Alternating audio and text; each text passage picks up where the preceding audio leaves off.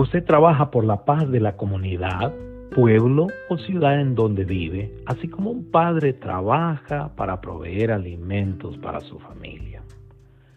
Usted se esfuerza por administrar la paz de la comunidad, pueblo, ciudad en donde vive, así como un estudiante se esfuerza por aprender las materias que estudia y sacar buenas calificaciones.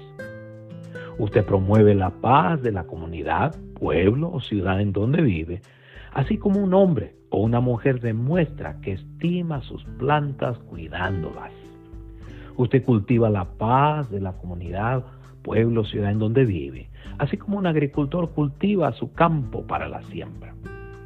Usted lucha por la paz de la comunidad, pueblo o ciudad en donde vive, así como un atleta lucha por obtener el premio de la competencia en la que participa.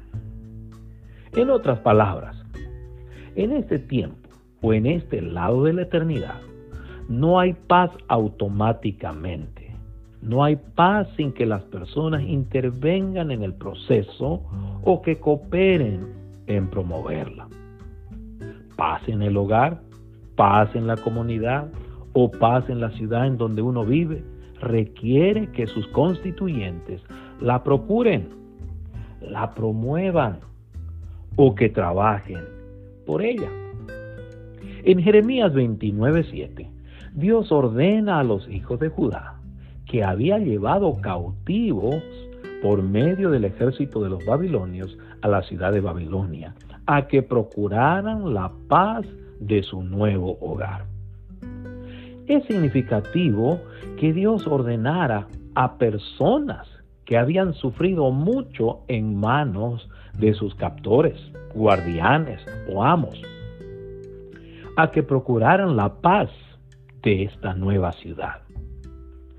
El profeta Jeremías, por medio de su carta, recuerda a los hijos de Judá que Dios no quería que se sublevaran, amotinaran o rebelaran contra sus captores, guardianes o amos, sino que procuraran la paz de la ciudad a donde Él los había llevado y que rogaran u oraran por sus habitantes. Esto es como lo traduce la versión Reina Valera 1960. Y procurad la paz de la ciudad a la cual os hice transportar, y rogad por ella a Jehová, porque en su paz tendréis vosotros paz. Esto es como lo traduce la nueva traducción viviente. Y trabajen por la paz y prosperidad de la ciudad donde los envié al destierro.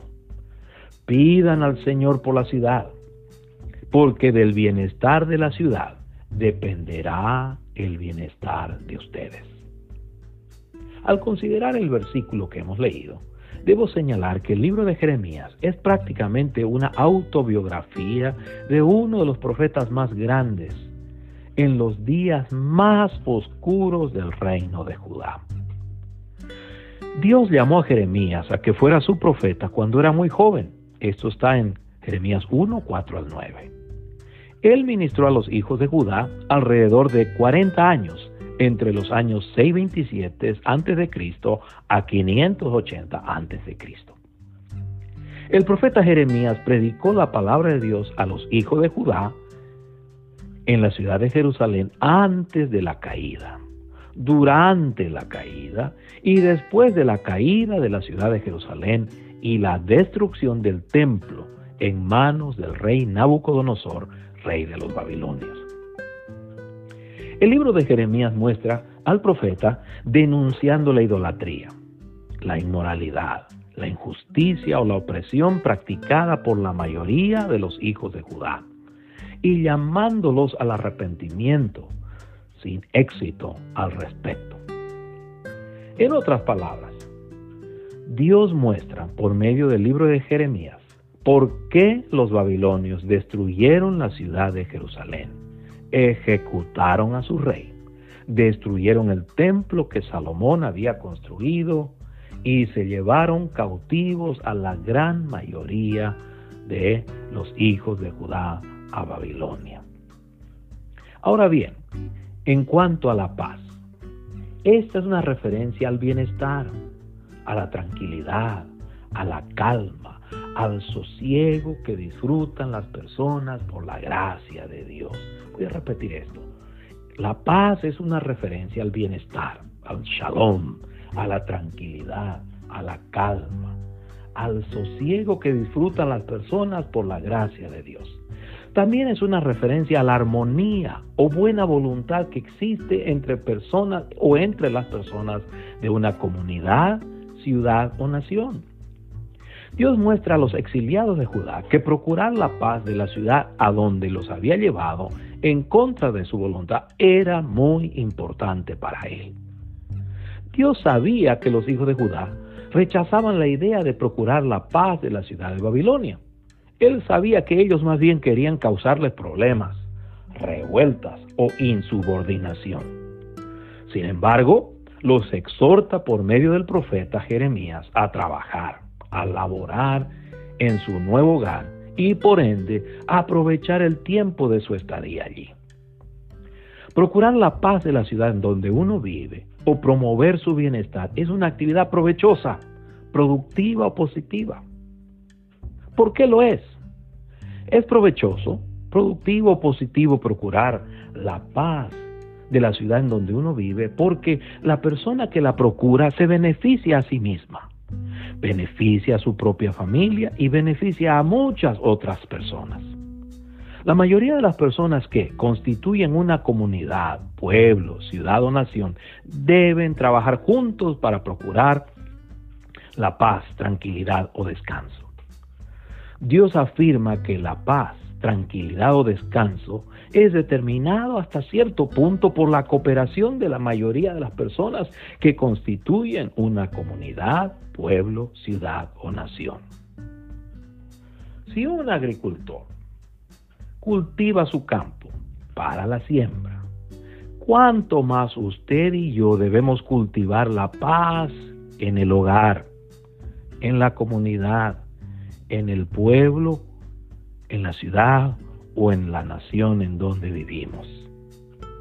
Usted cultiva la paz al someter su autoridad, su vida a la autoridad o señorío de Cristo Jesús, quien es el príncipe de paz, quien se describió a sí mismo como dispensador o dador de paz.